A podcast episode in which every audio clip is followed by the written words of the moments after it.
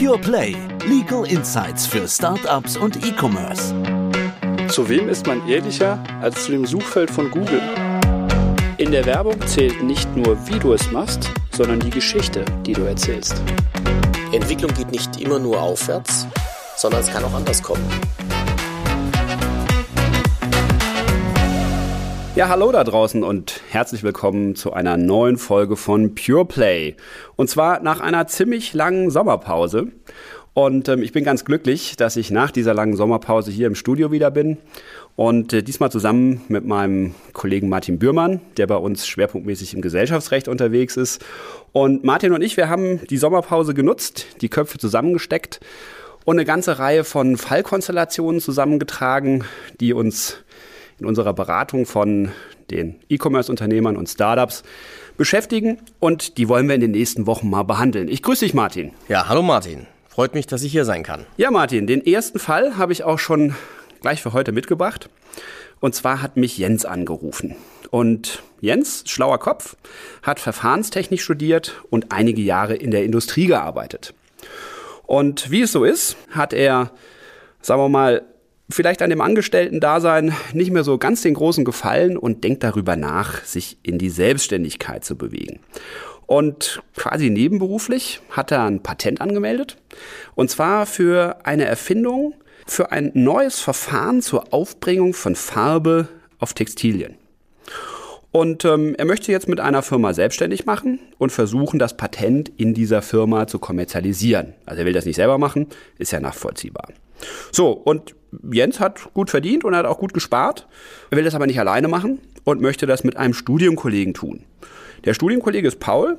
Paul hat BWL studiert, ist also einer, der aus dem Bereich der Zahlen kommt und der soll sich nicht so sehr um den kreativen Part, sondern eher um den organisatorischen Part des Unternehmens kümmern. Und die erste Idee von Jens ist, dass er und Paul jeweils 50 Prozent an der Gesellschaft bekommen. 50-50-Situation, so wie man das ganz häufig angeht.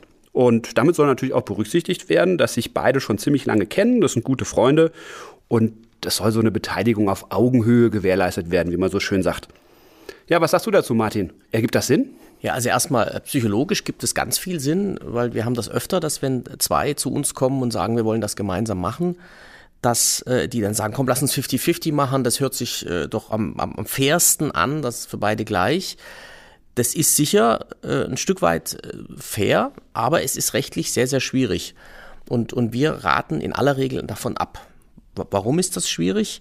Weil wir natürlich immer irgendwo bei einer GmbH Entscheidungsthemen haben, die geregelt sein müssen. Es, es, muss klar sein, wie sind die Anforderungen, wenn ich Gewinnausschüttungen machen will. Also dieser typische Konflikt ne, zwischen ich nehme das Geld aus der Firma raus oder ich belasse es in der Firma für künftige Entwicklungen. Genau. Und immer dann, wenn ich 50-50 habe, habe ich keine Mehrheit. In der Regel in den Gesellschaftsverträgen ist vorgesehen, dass äh, nur mit Mehrheit entschieden werden kann.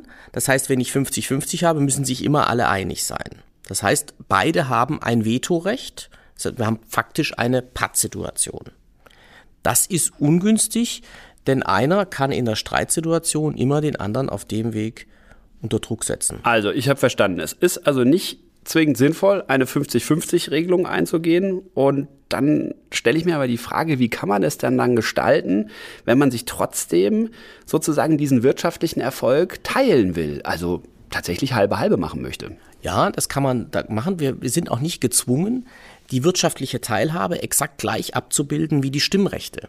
Also was man machen könnte, ist, dass man tatsächlich bei den Geschäftsanteilen 50-50 macht, also bei dem Recht nachher an dem Gewinn zu partizipieren und auch bei einem Verkauf zu partizipieren, an dem Verkaufserlös, was ja auch immer ein Thema ist, was dann für die Gründer wichtig ist, aber abweichende Stimmen zu machen. Zum Beispiel, wir könnten hier eine Lösung vorsehen, 50-50 in den Geschäftsanteilen, wenn die beiden eine GmbH gründen und eben dem Jens hier als derjenigen, der eigentlich die Idee hatte und der Initiator von dem Projekt ist, zu sagen, der kriegt 51 Prozent der Stimmen und der Paul eben nur 49 und dann ist ein Stück weit klar, wer in der Firma das Sagen hat. 50-50 ähm, oder auch 51-49 ist dann nicht unbedingt für alles richtig, denn äh, der Paul wird ja dann sagen, naja gut, dann, dann kann der ja alles äh, bestimmen. Ja? Das ist in, erstmal so, dass Satzungsänderungen und so Strukturmaßnahmen in der GmbH sowieso Kraft Gesetzes eine Mindestkapitalmehrheit von 75 Prozent beim Beschluss bedürfen. Das heißt, das kann dann auch der Jens mit unseren 51 Prozent nicht. Und was wir in der Regel machen, ist, dass wir eben eine äh, mal gemeinsam überlegen, welche Sachen sind denn so wichtig, zum Beispiel wenn man in einen neuen Geschäftsbereich geht, wenn man eine Beteiligung erwirbt oder eine Beteiligung veräußert, solche Themen, so grundlegende Themen, wo beide sagen, naja, da wollen wir aber gemeinsam drüber entscheiden und wir wollen es auch nur machen, wenn es beide wollen, dann würde man für die festlegen, dass es eine Mehrheit von 75 Prozent ist. Das heißt, wir haben eine differenzierte Struktur dann. Es gibt so die, den Normalfall der Themen, Gewinnausschüttungen und, und, und solche Sachen in, ist in der, da in der Regel dabei. 51 Prozent, das könnte dann unser Jens allein entscheiden. Aber wenn es an die Struktur geht, wenn es darum geht, wesentliche Entscheidungen für die Zukunft zu treffen, dass die Firma ein bisschen umzubauen, umzugestalten, dann müssen beide dabei sein, dann haben wir 75 Prozent. Und in diese Klauseln kann man natürlich dann auch die Regelungen zum Exit einbinden. Okay, also wir wollen nicht, dass die Gesellschaft gelebt wird und das klingt ja ganz vernünftig und wir vertreten ja den Jens und dann denke ich mal, gehen wir wahrscheinlich sinnvollerweise, so kann ich mir das gut vorstellen, so in dieses Rennen und in die Verhandlungen rein. Gut. Welche Regelungen können wir denn dann treffen, wenn man eben nicht mehr so gut miteinander kann? Das heißt also, wenn sich beide so ein bisschen auseinanderentwickelt haben, gute Kumpels, aber bis jetzt äh, waren sie nur zusammen unterwegs und haben noch nicht zusammen ein Geschäft gemacht. Das ist jetzt Neuland. Ähm, und das kann ja über die Jahre auch vorkommen. Ne? Genau, Exit ist, äh, dass wir denken immer ganz stark ans, ans Ende so einer Beziehung. Ne? Wir, man kann ja sagen, dass die Mehr, Mehrzahl der Ehen leider heutzutage in Deutschland geschieden wird und äh, wir als Gesellschaftsrechtler, die viel damit zu tun haben, sagen, weit mehr als bei den Ehen ist das bei den äh, gemeinschaftlichen Betätigungen so. Aber das ist doch eine Männerfreundschaft. ja, auch da kann es auseinandergehen. Und eben, wir müssen gleich mitdenken, was passiert, wenn man mal nicht mehr miteinander möchte. Und ich meine, du kennst ja viele Konstellationen, in denen das der Fall sein kann. Der eine sagt, ich habe genug verdient, ich möchte, was weiß ich jetzt, nach Asien umziehen und dort meditieren und der andere hat äh, vier kleine Kinder und ein großes Haus irgendwo, äh, ganz andere Lebensmodelle und dann passt das irgendwann nicht mehr zusammen. Ja. Auch, auch der Umfang, wie man sich einsetzt, ist nicht immer gleich. Also was sind denn dann so typische Regelungen zum Exit? Da gibt es ganz unterschiedliche Regelungen. Da gibt es welche, die auch mehr auf Augenhöhe und einvernehmlich sind. Und es gibt auch welche, die ein bisschen, meine Kinder würden sagen, ein bisschen krasser sind. Ja. Jetzt fangen wir mal mit den Einvernehmlichen an.